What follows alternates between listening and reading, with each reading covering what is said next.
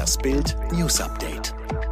Es ist Mittwoch, der 8. Juni und das sind die Bild-Top-Meldungen am Morgen. Flick wird zum 1 zu 1 Hansi. Zugkatastrophe von Garmisch, Ermittlungen gegen drei Verantwortliche. Merkel bricht ihr Schweigen.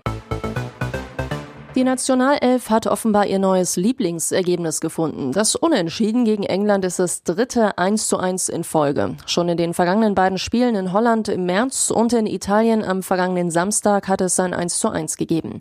Hansi Flick wird zum 1 zu 1 Hansi. Der Bundestrainer bleibt zwar ungeschlagen, schafft es allerdings auch im dritten Anlauf nicht, einen großen Gegner zu schlagen.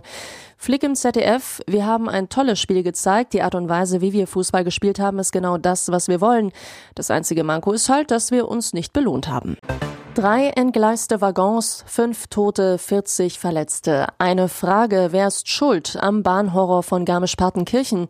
Nach dem Zugunglück vom vergangenen Freitag verdichten sich die Hinweise, dass es einen technischen Defekt am Gleisbett gab. Nach Bildinformationen ermittelt die Staatsanwaltschaft gegen den Streckenverantwortlichen. Auch gegen den Lokführer und den Fahrdienstleiter gibt es einen Anfangsverdacht. Zudem rücken unter anderem die Schienen ins Zentrum der Untersuchung. Im Internet hatten Passagiere berichtet, dass es an der Unglücksstelle Stelle zuvor immer mal wieder gerumpelt hatte. Und laut Welt wollte die Bahn am 25. Juni Sanierungsarbeiten an dem betroffenen Streckenabschnitt durchführen. Geplant waren eine Gleislageberichtigung, zudem eine Schienenerneuerung. Die Deutsche Bahn teilt auf Bildanfrage mit, sich wegen der laufenden Ermittlungen derzeit nicht äußern zu können. Sechs Monate hat sie geschwiegen. Jetzt kehrt Ex-Bundeskanzlerin Angela Merkel von der politischen auf die Theaterbühne zurück. Unter dem Titel Was also ist mein Land stellte sich Merkel am Dienstagabend anderthalb Stunden im Berliner Ensemble den Fragen von Spiegeljournalist Alexander Osang. Fast schon über Nacht war Merkel am 8. Dezember nach der Vereidigung ihres Nachfolgers Scholz von der öffentlichen Bildfläche verschwunden. Und die politische Bilanz mehrfach fragt Osang nach, welche Verantwortung Veränderungen sie an der Lage in der Ukraine treffe.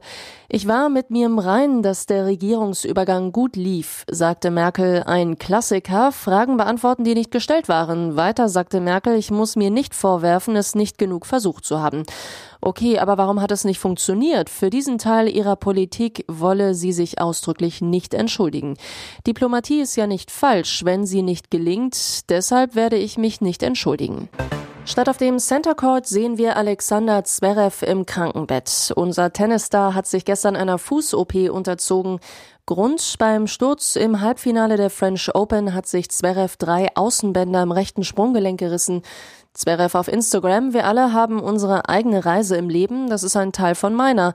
Nächste Woche werde ich die Nummer zwei der Welt, aber heute Morgen musste ich mich einer Operation unterziehen. Dazu postete er seinen 1,8 Millionen Followern ein Foto aus der Klinik. Dabei lächelte er schon wieder, zeigte den rechten Daumen nach oben. Innerhalb von 15 Minuten gefiel das 15.000 Fans. Nach Bildinformationen will er in vier Wochen wieder trainieren. Damit verpasst er zwar Wimbledon, kann bei den US Open aber spielen. Versöhnung als Geschenk? Nein. Am Dienstag veröffentlichten Prince Harry und Meghan anlässlich des ersten Geburtstages von Töchterchen Lilibet ein Foto der Kleinen. Mit einer Schleife im rötlichen Haar sitzt die Kleine lächelnd im Gras. Entstanden ist das Foto am Samstag beim Geburtstagspicknick in Windsor. So süß, aber Harry und Meghan sollen trotzdem angesäuert sein, reisten vor Ende der Thronjubiläumsfeierlichkeiten zurück nach Kalifornien. Der Knatschgrund, die drei Kinder von Prince William kamen alle nicht zum Geburtstagskuchenessen. Was war los? Am Picknick-Samstag hatten William und Kate ihre Kinder zu einem Termin nach Wales mitgenommen. Änderung des Programms für Lilibet? Nein, ein Palastmitarbeiter zu Bild. Die Sussexes wussten, dass sich beim Jubiläum auch für William und Kate alles um die Monarchie dreht. Jetzt hat es auch Männermodel und Dschungelstar Nico Schwanz erwischt. Der Thüringer hat Corona und kämpft mit einem ungewöhnlichen Symptom. Seit zwei Tagen leidet er, liegt mit 39 Grad Fieber im Bett. Er zu Bild. Es fing ganz typisch mit Kopf- und Gliederschmerzen an. Auf dem Weg ins Testzentrum hatte ich noch die Hoffnung, dass es nur eine Erkältung ist. Aber als das Model dann das positive Testergebnis in den Händen hielt, packte ihn die Panik. Ich bin dreimal geimpft, bisher gut durchgekommen. Ich kann mir einfach nicht erklären, wo ich mich angesteckt haben soll. Der Ex-Dschungelprinz klagt über schlimme Ohrenschmerzen und Sehprobleme. Schwanz, die Nächte sind die reinste Katastrophe, ich kann kaum schlafen. Sehprobleme bei Corona klingt zwar ungewöhnlich, aber auch die Weltgesundheitsorganisation führt gereizte Augen als ein Symptom des Virus auf. Alle weiteren News und die neuesten Entwicklungen zu den Top-Themen gibt's jetzt und rund um die Uhr online auf Bild.de.